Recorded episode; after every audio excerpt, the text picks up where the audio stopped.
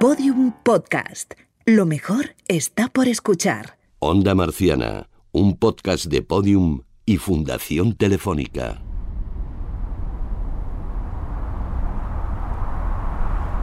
Oye, Antonio, un momento. ¿Qué es esto que, que me tienes aquí? ¿Qué sonido es este? ¿Una tormenta? No temas, no temas que hoy no te tienes que poner a salvo ni estás en peligro. Es simplemente para que los oyentes entren en ambiente y traten de imaginarse con nosotros esta escena que tenemos delante tú y yo. Mira qué fotografía tan increíble. Parece una escena sacada de, de ciencia ficción. Sí, ¿verdad? Bueno, me gustaría, si eres tan amable, que nos describieras a todos la escena para que los oyentes la puedan visualizar. Esta imagen va a ser muy importante para lo que vamos a contar. Bueno, pues en esta imagen vemos una sala enorme, oscura, una especie de hangar, y en el interior hay una gran estancia iluminada y dentro hay una gran nube de polvo. ¿Y quién está en medio del polvo? Pues en medio de esa nube blanca, espérate, hay un astronauta, yo creo que tiene algo en la mano, no sé, es como si estuviera dentro de una tormenta, sí, es un astronauta en mitad dentro de una tormenta de polvo. ¿Y qué está haciendo ese misterioso astronauta ahí? Lo mejor, yo creo, es que se lo preguntemos a él. A él, ¿Sí? Estoy adentro de una tormenta de polvo en la superficie de Marte. No se ve absolutamente nada. esto es una chulada, una foto que habla con acento argentino. Estamos haciendo historia de la radio. Sí, señor. Hemos hablado con el protagonista de esa, de esa imagen, pero...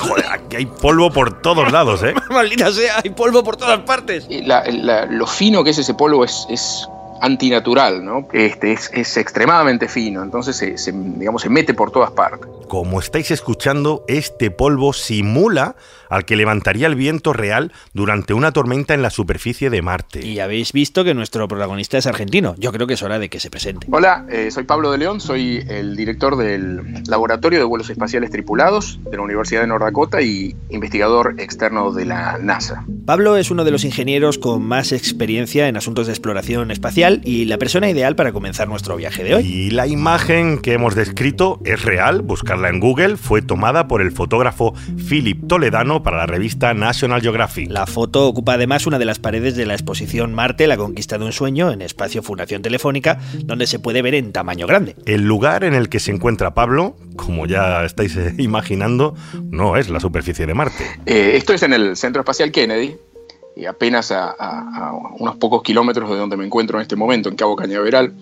Eh, en el Centro Espacial Kennedy eh, hay un- una cámara especial eh, de regolito de, suelo planetario donde se hacen este tipo de pruebas. Y, y ahí estuvimos eh, probando el NDX-1, que es un traje experimental, un prototipo para la exploración futura del planeta Marte. Pablo y su equipo pasaron horas dentro de la cámara probando todo tipo de herramientas. Y me imagino que ahí no entra cualquiera. Esta cámara es utilizada más que nada por robots. Era la primera vez que se probaba un traje espacial con una persona adentro. Estuve em, varias horas en esa ocasión en particular, pero unos meses antes habíamos hecho una prueba donde estuvimos eh, jornadas completas, desde la mañana hasta la, hasta la tarde, eh, trabajando ahí y haciendo diferentes experimentos. Pero lo que les interesaba sobre todo era probar el traje, el NDX-1, que ha sido diseñado por el propio Pablo de León, porque en la NASA ya están pensando en el futuro. el, el objetivo, digamos, más eh, interesante que tiene la NASA hoy día para el futuro de vuelos espaciales tripulados es justamente la, la- la- la- primero la visita y, y finalmente la, la eventual colonización eh, en el planeta Marte.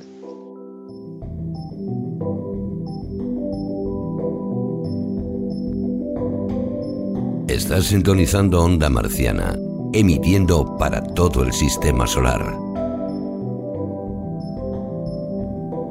Episodio 7. Soñando Marte. Bueno, pues empezamos bien fuerte este capítulo. Y ya que estamos pensando en misiones a Marte, hay que anticiparse a las situaciones posibles que se producirán durante la exploración. Eh, uno de los temas eh, justamente que preocupan a la gente, que, que, bueno, los que estamos trabajando en esto, es eh, eh, qué pasaría ante la eventualidad de una tormenta en la superficie de Marte eh, y qué problemas le podría eh, traer esto a los astronautas que están creando su base ahí. Y por eso los ingenieros de la NASA enchufan esos ventiladores gigantes que levantan polvo para simular una tormenta. Y yo imagino que lo más peligroso en estas circunstancias es, no sé, como en la película El Marciano, perderse y perder a tus compañeros. Desde el punto de vista del astronauta, sí, la disminución de la visión evidentemente es un tema muy, muy serio y es un tema que, mm, bueno, va, a afectar eh, qué tan lejos los astronautas pueden ver y con eso eh, afecta el tema del rescate, por ejemplo, en el caso de que un astronauta se sienta mal o que haya algún mal funcionamiento dentro del traje y demás, con lo cual los trajes van a tener que tener sistemas de localización que hagan que a pesar de que haya una mala eh, visibilidad en el terreno, de todas formas los astronautas puedan ser localizados. Todos los detalles de este tipo de simulaciones están minuciosamente calculados. El traje, el traje por ejemplo, tiene un peso equivalente a un tercio del peso que tendría en la Tierra, pues eh, tal y como sucedería en la gravedad marciana. El NDX-1 es un, traje que ha sido utilizado por la NASA en una variedad de, medio ambientes, eh, inclusive la Antártica, este, en, lo hemos probado en Australia, en diferentes desiertos y lugares así, porque la NASA lo ve como un, como un traje eh, muy eh, práctico y muy eh, dúctil para poder ser utilizado en pruebas de, en pruebas de, herramientas y pruebas de sistemas. El traje NDX1 está hecho de materiales especialmente resistentes y ligeros pues, para facilitar los movimientos. Nos ha dado muy muy buen resultado. No necesariamente es el traje que, llegaría al planeta Marte, porque todavía estamos hablando de que faltan unos buenos este, 20 y algo de años para poder llegar al planeta rojo. Pero este tipo de misiones que son extremadamente complejas y que van a estar tan, a tal distancia de la Tierra que en el caso de que haya un fallo eh, es imposible poder regresar al planeta Tierra en menos de ocho meses. Con lo cual eh, necesitamos que absolutamente nada se rompa durante la travesía. ¿no? Un viaje peligroso en el que todo tiene que estar pensado y en el que más vale que nada falle. Y aquí viene la gran pregunta. ¿De verdad existen posibilidades reales de mandar algún día una expedición tripulada a un planeta que está situado a una media de 200 millones de kilómetros? Estoy absolutamente convencido, por supuesto. O sea, esto, el, eh, eh, la, conquista del sistema solar es tan, es tan certera eh, como, como fue la conquista de los mares hace 500 y algo de años. O sea, está ahí, tenemos los métodos tecnológicos, nosotros vamos a depender económicamente de los recursos del espacio, porque los recursos de, nuestra, de nuestro planeta, así como los recursos en su momento de Europa, se estaban haciendo más escasos. Y, este, y, creo que va a llegar un momento que, que nuestra supervivencia como especie humana va a depender de los recursos que nos pueda dar el espacio. Estoy absolutamente convencido de eso. Fantástica la explicación de Pablo y sobre todo me gusta esa idea, ¿no? La de que el ser humano es nómada por naturaleza, una idea que nos resulta familiar. Nos recuerda aquel mensaje maravilloso e inolvidable de Carl Sagan sobre la naturaleza viajera del ser humano. Pese a sus ventajas materiales, la vida sedentaria nos ha dejado un rastro de inquietud e insatisfacción. Después de 400 generaciones viviendo en pueblos y ciudades, aún no hemos olvidado.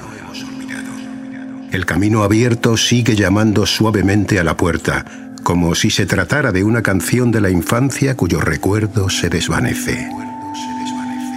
Alzamos la vista hacia lugares remotos con cierto aire de romanticismo. Sospecho que esa atracción ha sido moldeada cuidadosamente por la selección natural, como un elemento esencial para nuestra supervivencia. Los veranos largos, los inviernos suaves, las ricas cosechas y la caza abundante, nada de eso dura para siempre. Todo esto está más allá de nuestra capacidad de predecir el futuro. Los eventos catastróficos han estado siempre al acecho, nos han cogido desprevenidos. Quizá debamos nuestra propia existencia, la vida de nuestro grupo e incluso la de nuestra especie, a unos cuantos personajes incansables que sentían una ansia que apenas eran capaces de comprender por partir hacia tierras desconocidas y nuevos mundos.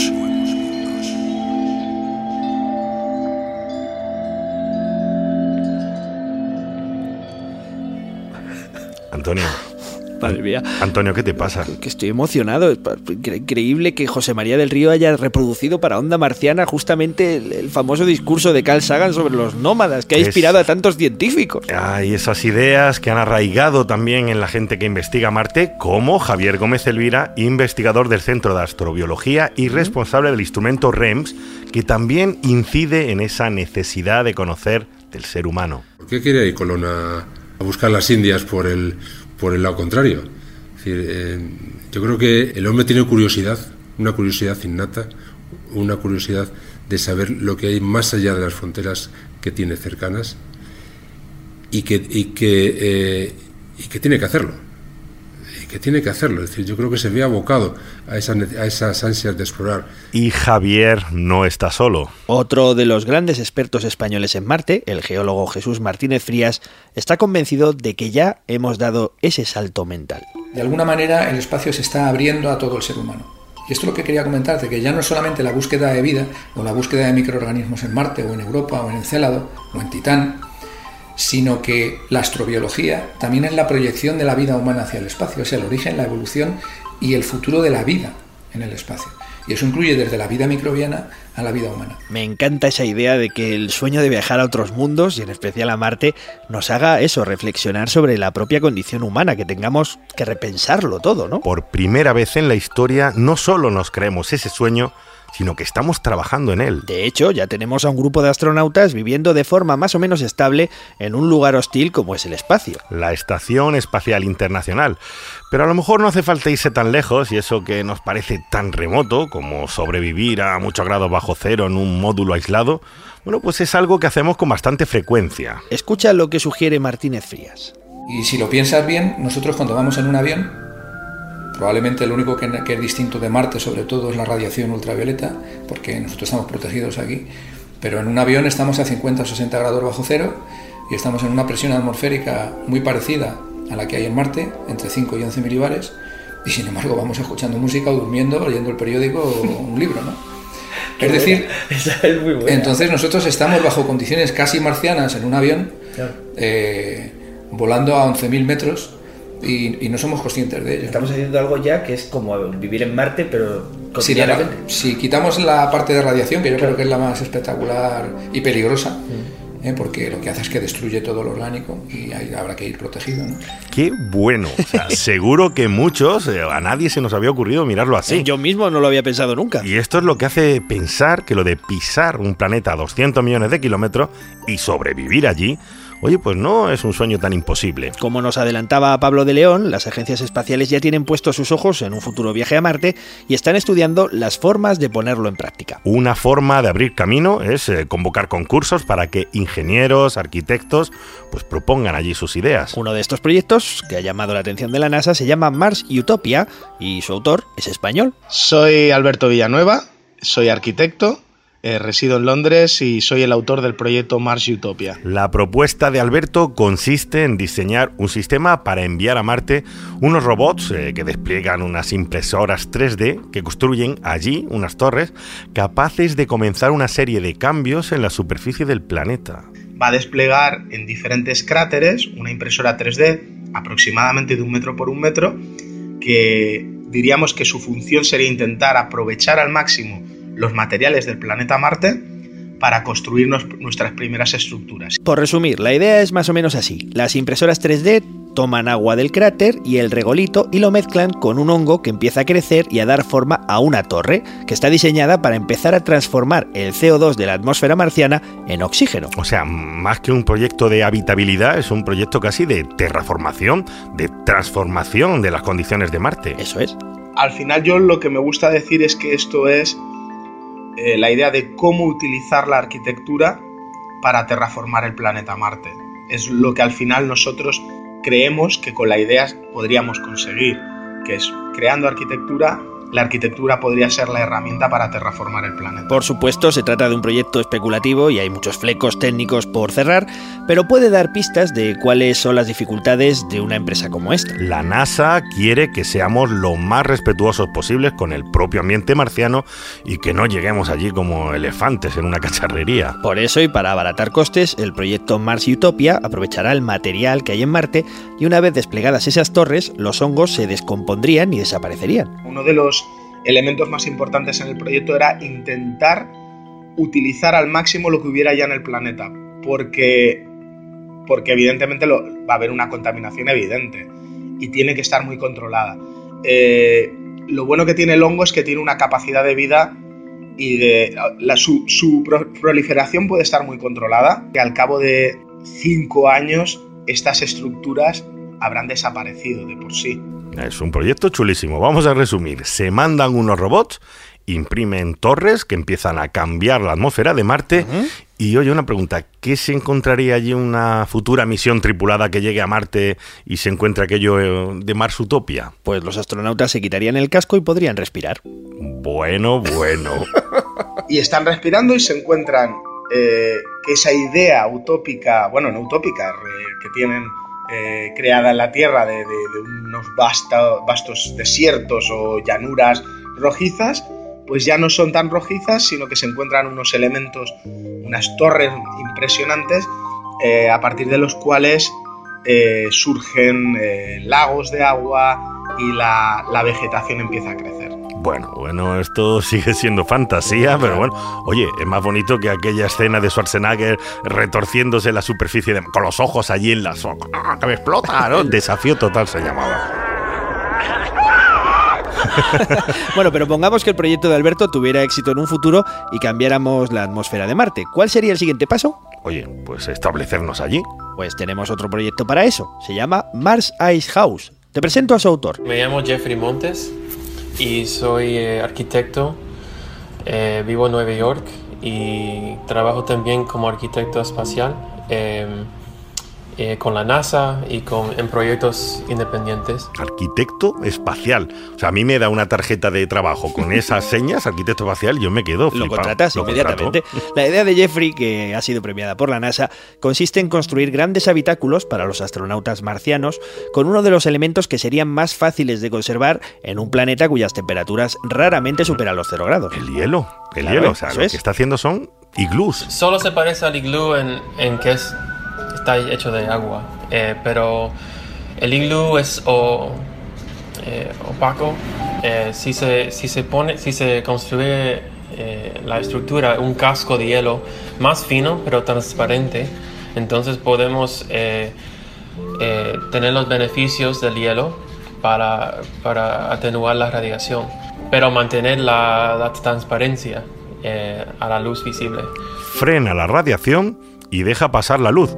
Oye, me parece que es una gran ventaja y la NASA lo ha visto en ese proyecto. Eso es, y además no están en habitáculos claustrofóbicos y encerrados, parecen más bien pues edificios modernos, edificios con muchos ventanales. Eh, no, no, es una cueva, no está debajo de la tierra, no, no está no es oscura así, escondida como casi todas que, ves. Cuando uno mira las imágenes de este proyecto, podéis buscarlo en internet, Mars Ice House, pues con todos esos astronautas en su cama o, leyendo en un cuarto de estar con vistas al atardecer marciano. Oye, pues sí que dan ganas de, soñar con un futuro sobre Marte. ¿eh? Son maravillosas y además porque el proyecto es que no le falta ni un detalle. Tratamos de integrar, integrar una, una zona de plantas porque las plantas no son solo para oxígeno, pero tienen un impacto psicológico importante. Eh, despertarte y ver verde y ver vida. Y ya que Jeffrey lo está mencionando, aquí viene otro de los asuntos eh, más interesantes sobre la posible colonización de Marte.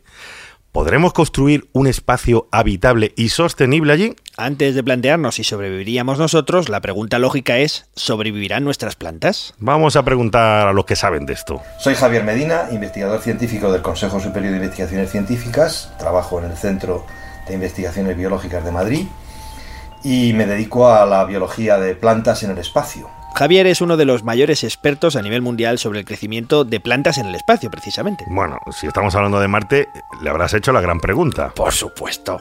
¿Se podrían sembrar patatas en Marte como en la novela en algún momento? Se podrían sembrar patatas, sí, sí, es decir, vamos a ver, eh, eh, evidentemente es ciencia ficción, hay que decir que es ciencia ficción y sin paliativos, ¿eh? pero es una ciencia ficción, digamos, bien asesorada científicamente. Yo me quedo más tranquilo ¿eh? y una vez aclarado este asunto esencial de las patatas, bueno, vamos a por más detalles. Javier Medina está inmerso en un estudio con plantas a bordo de la Estación Espacial Internacional. El proyecto ha consistido en enviar semillas a la Estación Espacial, han germinado en condiciones del espacio, en unas eh, cámaras de cultivo especialmente preparadas.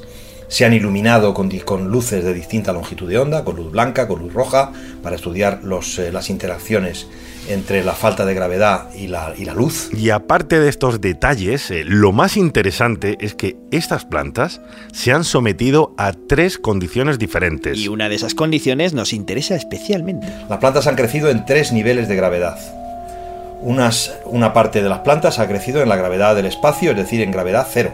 Otra parte ha crecido en la gravedad de la Tierra, obtenida artificialmente mediante una centrífuga en el dispositivo instalado en la Estación Espacial Internacional. Y una tercera parte ha, cre- ha crecido en condiciones de la gravedad de Marte, a 0,3, 0,38 G, utilizando la misma centrífuga. Fantástico, o sea, plantas marcianas. Ole. ¿Y qué han descubierto? Eh, Hay un par de datos preliminares que ya tenemos y que, y que son importantes. Que son importantes. Eh, el primero, relativo a, a- Marte, a, la posible, a, la- a las, a las plantas que han crecido en Marte. Pues las plantas que han crecido en Marte eh, se muestran que muestran orientación en su crecimiento. Es decir, si uno ve las plantas que crecen en ausencia de gravedad, pues la, la forma, de la, la forma de la planta es absolutamente caótica. Es decir, eh, la raíz crece por donde le parece y el tallo crece por donde le parece. Sin embargo, en esas plantas sometidas a gravedad marciana, la planta crece hacia arriba, y eso es lo que quiere decir que tienen orientación. Es decir, tiene la gravedad suficiente para que si plantamos algo en Marte, oye, pues crezca hacia arriba. Eso es, porque si no, habríamos tenido que inventar otro sistema para guiar el crecimiento de las plantas. Habría sido un gran problema. Habría sido un gran problema. Por otra parte, hay que resolver el problema de la ausencia de gravedad, porque en Marte tenemos 0,3 G, pero en el viaje a Marte no hay 0,3 G. En el viaje a Marte hay microgravedad, con lo cual el, la- el crecimiento de las plantas en microgravedad para la exploración espacial sigue siendo importante. A, a Marte hay que llegar, y a Marte se llega en ausencia de gravedad. Esto es súper interesante porque estamos aprendiendo el mecanismo de crecimiento de las plantas, pero sobre todo porque nos abre una puerta a la agricultura marciana del futuro. Estamos en el camino fundamentalmente de obtener lo que se llaman los sistemas bioregenerativos de soporte vital para la exploración espacial. ¿Qué es eso? Pues construir una serie, un sistema de, de- distintas, de distintos estratos de distintos seres vivos, cada uno haciendo una determinada función, que permitan eh, producir comida y recursos para soportar la vida humana y además remover, quitar del medio los desperdicios de la actividad humana, de la actividad vital humana. Bueno, esto está muy completo. Hemos comprobado los trajes marcianos, hemos soñado con posibles formas de terraformar y habitar Marte y hemos empezado a pensar eh, cómo generar allí nuestros propios alimentos. Poco a poco, nuestro sueño de colonizar Marte va tomando forma, con problemas, claro, que hay que resolver, pero empezamos a estar cada vez más cerca.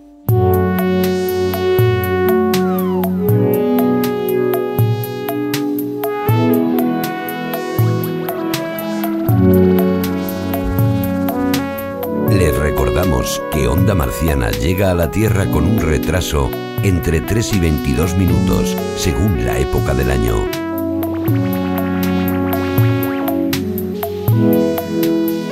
Tengan paciencia.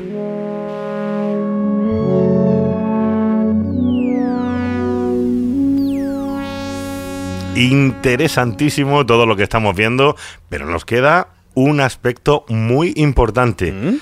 ¿Cómo afecta el espacio a los humanos y a la salud de los futuros astronautas? Ya sabes que aquí no nos gusta opinar sin saber, así que vamos con nuestro siguiente experto. Soy Antonio Martín Araguz, soy médico, especialista en neurología y en medicina aeroespacial y mm, he sido el médico de la misión Moonwalk de exploración, de simulación de una exploración planetaria en Marte. Antonio es la persona perfecta para hablarnos de esos cambios fisiológicos que sufriría nuestro cuerpo tanto en el viaje a Marte como en una futura colonización del planeta. Y el problema es básicamente de adaptación. Es evidente que el ser humano, como todos los seres vivos conocidos hasta, la- hasta ahora, pues estamos adaptados a vivir en, en un entorno muy concreto que es el planeta Tierra. Esta adaptación es la que hace que si salimos fuera tengamos problemas. Conocemos ya por la experiencia de los astronautas que la microgravedad produce efectos adversos en nuestro cuerpo. El sistema circulatorio, por ejemplo, que tiene que trabajar con menos fuerza y el corazón pues se ensancha. Los globos oculares también se deforman ligeramente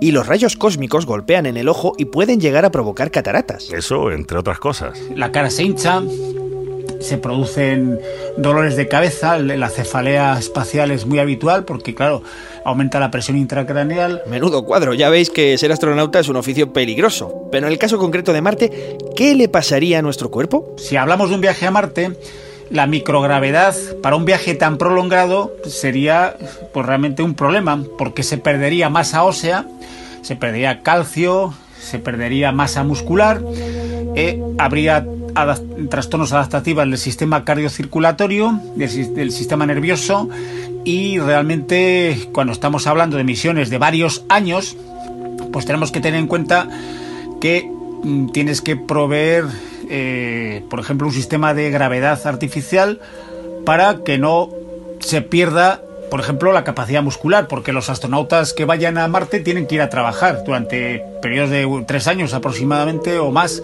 con lo cual si pierdes masa ósea y pierdes masa muscular, pues no estás preparado para esos requerimientos. Esa pérdida de masa ósea es el motivo por el que los astronautas están obligados a hacer ejercicio todos los días, por ejemplo. Y no perdamos de vista el problema de la radiación, porque ya sabemos que provocaría también otros graves problemas. Son radiaciones ionizantes que rompen el, el DNA y producen pues desde mutaciones hasta la muerte, ¿no? En caso de, de, altas dosis de radiación. Pero ojo porque como señala Antonio, el principal problema de la radiación es que no sabes cuándo va a aumentar hasta niveles letales. El problema no es los niveles de radiación, es la imprevisibilidad de los niveles de radiación. ¿eh? por ejemplo, las tormentas solares eh, son imprevisibles, aunque de alguna forma se pueden prever porque van por periodos digamos, anuales, pero una tormenta solar, eh, digamos, catastrófica puede ocurrir en cualquier momento. Hoy sabemos que si una tormenta de este tipo hubiera golpeado a los astronautas durante las misiones Apolo, el resultado podría haber sido trágico. Aún así, y fíjate qué curioso, a Antonio le parece que el principal problema de salud de los astronautas marcianos puede estar en otra parte, en, su cabeza. Para mí, el principal problema es el, es, el problema del aislamiento psicológico, un tema que probablemente se haya valorado poco, pero yo creo que ahora mismo, si hablamos de, de lo que es un viaje a Marte, los principales problemas probablemente sean más, eh, aparte de las radiaciones, el, la complejidad de la psicología humana. Es curioso, pero al final eh, la principal enfermedad de un astronauta podría ser la soledad. La verdad es que suena bonito, pero bueno, también tienen que ver las compañías. O sea, aquí más que la soledad es un poco el roce humano, ¿eh? O sea, quiere decir que el problema está en que los conflictos vienen un poco de la convivencia en situaciones extremas. O sea, que realmente el ser humano es un ser social y al final, por los conflictos que puede haber en las tripulaciones, pueden poner en serio peligro la, seguridad de las misiones. ¿eh? O sea, que eso. Esto no es una fantasía. Ya ha ocurrido en el espacio. En una misión de la NASA, los astronautas decidieron dejar de obedecer, se pusieron en huelga, y en otra, los cosmonautas rusos eh, salieron casi a, tortas allí. A puñetazos. Llegados a este punto, no se me ocurre nadie mejor a quien preguntar que alguien que haya pasado por una situación parecida a ese aislamiento de meses en el espacio. Un concursante de Gran Hermano. no, hombre, no. A alguien que ha experimentado lo más parecido a una misión a Marte. Mi nombre es Diego Urbina. Em, soy, fui un participante en el experimento Mars 500 que fue organizado por la Agencia Espacial Europea y la Agencia Espacial Rusa en Moscú. Eh, hace un par de años, ah, donde simulamos por primera vez y hasta ahora por única vez eh, la historia, un viaje de ida y regreso a Marte. Tenemos lo más parecido a un astronauta que haya viajado a Marte. ¿Cuántos días estuvieron encerrados? Estuvimos un total de 520 días en la, en la simulación, que incluyeron ah, más o menos un mes de operaciones en, la, en eh, Marte simulado, ah, un año y medio en total. Y esto es lo que se le hizo más duro a Diego Urbina. Para mí personalmente fue el, estar alejado del contacto con, otros humanos, además de los cinco que, eh, mis cinco compañeros, Um, durante todo ese tiempo. Al final nuestro médico tenía razón, la parte humana es muy importante en este tipo de misiones. Por eso la Agencia Espacial Europea lo tuvo muy en cuenta y les daba tareas a los astronautas para fomentar la creatividad. Eh, ¿Qué ganchillo? ¿Qué, hacían? ¿Qué, parecido. ¿Qué, clase de tareas? Cosas artísticas, yo aprendí a, dibujar eh, en mi tiempo libre. Eh, a veces eh, montábamos una, una especie de, banda donde uno tocaba la guitarra, el otro cantaba, grabábamos videos. Y, sí, todas esas cosas que te hacen sentir más humano eran, eran muy importantes. A pesar del realismo de la misión, Diego está convencido de que un astronauta que viaje algún día realmente a Marte va a tener algunos miedos que ellos allí no tuvieron. Pero me imagino que un astronauta que esté viajando puede empezar a preocuparse qué pasará después de mi misión, um, me dará cáncer por la radiación, tendré cataratas por este exceso de radiación, um, podré moverme otra vez, eh, eh, me romperé un hueso en Marte, tal vez esas cosas que, que, te, que te pueden preocupar. Y a esto hay que sumar el hecho de que si te pasa algo allí, nadie te puede ayudar. El hecho de que um, si hay un accidente, eh, no hay modo de regresar um, eh, desde, desde, desde donde estás. Entonces, si, si hay una decompresión o si hay un fuego, um, eh, estás muerto, fundamentalmente. bueno, nos reímos, pero es una idea que debe dar bastante miedito. La tensión es un factor fundamental. Por eso en Mars 500 pusieron a prueba los nervios de los astronautas a ver si aguantaban situaciones de mucho estrés. En la primera de las pruebas les dijeron que había habido un fuego y se quedaban sin suministro eléctrico. Tuvimos dos simulaciones uh, de, de, imprevistos. Uh, la primera fue este, fue este apagón en el que nos dijeron, uh, aquí en los sistemas de la simulación tuvimos un fuego, hay un problema, hay un apagón que no es simulado, tienen que salvar la, comida de los refrigeradores uh, y tal vez una cosa que nos empezamos a pensar es tenemos suficiente aire para, para, para respirar durante el tiempo que esto dure y no nos dijeron cuánto iba a durar y entonces vieron, trataron de ver qué efectos tenía esto en, nuestra, en nuestro comportamiento, nos está, seguían viendo por las cámaras. Para provocar aún más tensión, el equipo de ESA intentó llevarles al límite mientras les estaban observando. Eso duró más o menos un día o dos días. Uh, tuvimos que irnos a dormir no sabiendo cuánto aire nos quedaba para respirar, más o menos lo calculamos nosotros mismos, pero eh, no, no sabíamos exactamente y no nos querían decir. Y aquí no acababa la tensión. Un tiempo después les dieron el siguiente mensaje por megafonía. Uh, hay una uh, tormenta solar y dentro de 15 minutos uh, les va a llegar y no van a poder eh, comunicarse porque los, las, los, la electrónica va a fallar simuladamente, pero el corte en la comunicación fue muy real Uh, y estuvimos más o menos una semana sin podernos comunicar con, con la tierra, con familia o, o para, para, operaciones. Entonces estuvimos uh, muy autónomos dentro de, dentro de la misión por ese periodo. Mira, a pesar de lo que parece, Diego nos dice que aquel corte de comunicaciones pues al final le vino bastante bien como grupo porque se hicieron más autosuficientes. Dice. Curioso, además la simulación estaba muy bien planificada, incluía incluso una supuesta llegada a Marte y un paseo por su superficie. Y cuando llegó el momento en el que llegamos a Marte, tres de nosotros um, fuimos dentro de un simulador del, del, del, módulo que aterriza en Marte, nos separamos de, de, los otros tres de la tripulación y desde ahí condujimos um, paseos, espacios, caminatas espaciales en una superficie marciana simulada y era, eh, sabíamos que era una simulación claramente, pero lo tomamos muy en serio y además era el espacio más grande que yo había visto en ocho meses, entonces era, era muy bonito ver, ver más volumen, más espacio, poderse mover más, eh, usar los trajes espaciales, hacer las tareas nuevas. Eh, fue, fue muy la parte más emocionante para mí. Así que Diego y sus compañeros han sido probablemente los humanos que más cerca han estado de experimentar algo parecido a lo que se podría vivir en una misión de larga duración de ida y vuelta a Marte. Y como anticipábamos al principio, cuando uno pasa por una de estas experiencias, lo importante es la parte más humana. Y uno aprende a valorar lo que tiene de otra manera. Cuando salimos el cielo era una de las cosas más impresionantes que vimos. Eh, eh, básicamente todo impresionaba mucho, todas las, todas las cosas naturales, uh, el, hecho de ver animales, el hecho de ver eh, bebés que no habíamos visto, el hecho de ver eh, el, el, primer, la primera salida del sol, la primera, el primer atardecer, uh, todas esas cosas naturales las, las extrañábamos y cuando las vimos después de un año y medio era increíble.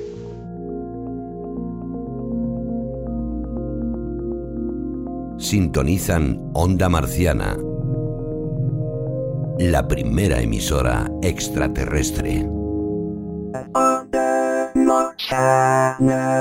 Queridos terrícolas, durante siete programas, ocho con el que haremos en directo, Hemos recorrido la historia de la exploración marciana desde que unos hombres miraban desde el desierto las evoluciones de una luz roja por el cielo. Hemos recorrido el mismo camino que hicieron los primeros astrónomos que vieron manchas sobre la superficie del planeta rojo y creyeron detectar civilizaciones. Hemos reconstruido el proceso por el que un planeta a muchos millones de kilómetros ha transformado también nuestras ideas y nos ha hecho soñar con nuevos horizontes para la humanidad. Y hemos estado con los hombres y mujeres que están poniendo ese sueño en marcha. Enfundado en su traje de astronauta, en el interior de la tormenta marciana donde comenzábamos este capítulo, Pablo de León lo tiene muy claro. Nosotros estamos haciendo nuestros primeros pasos y hace medio siglo nuestro primer paso fue la Luna, estar a tres días de la Tierra.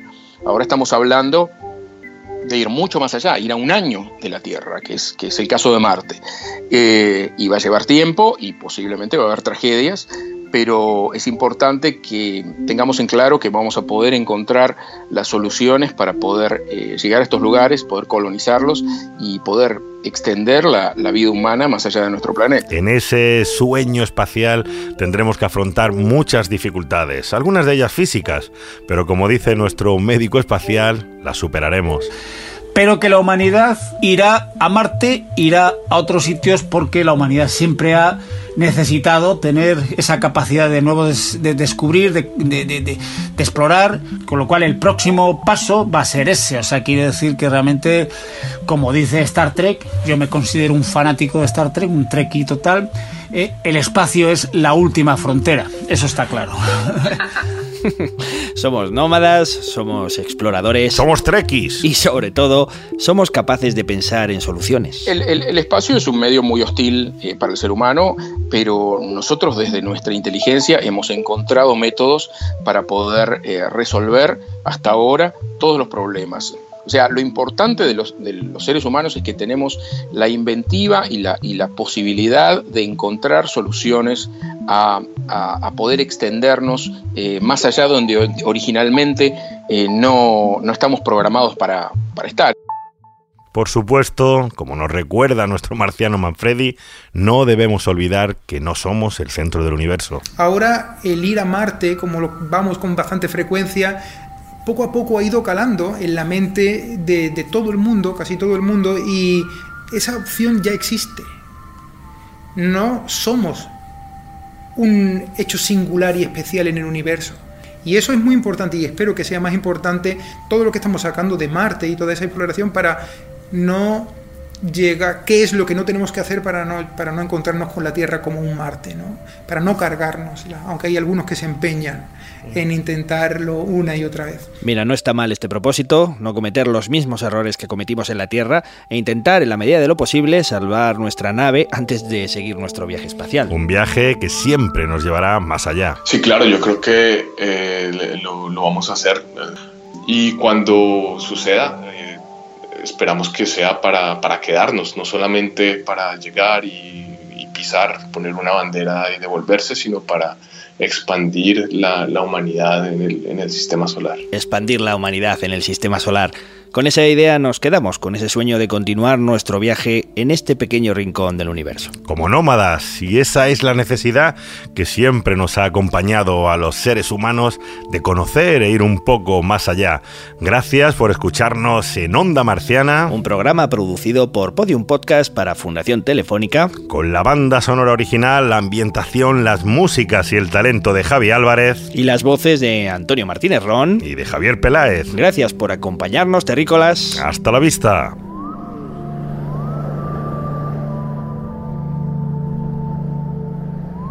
Herman Melville en Moby Dick escribió en nombre de los nómadas de todas las épocas y lugares y dijo, me agita una atracción permanente hacia las cosas remotas. Amo navegar por aguas prohibidas. Puede que sea un poco pronto, puede que el tiempo no haya llegado aún, pero esos otros mundos, con sus prometedoras y desconocidas oportunidades, esperan a que acudamos a su llamada. En silencio orbitan alrededor del Sol, esperándonos.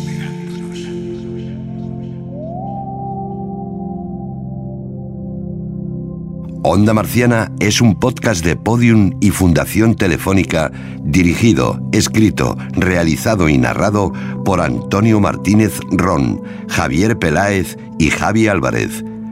Todos los episodios y contenidos adicionales en podiumpodcast.com y en espacio fundaciontelefónica.com.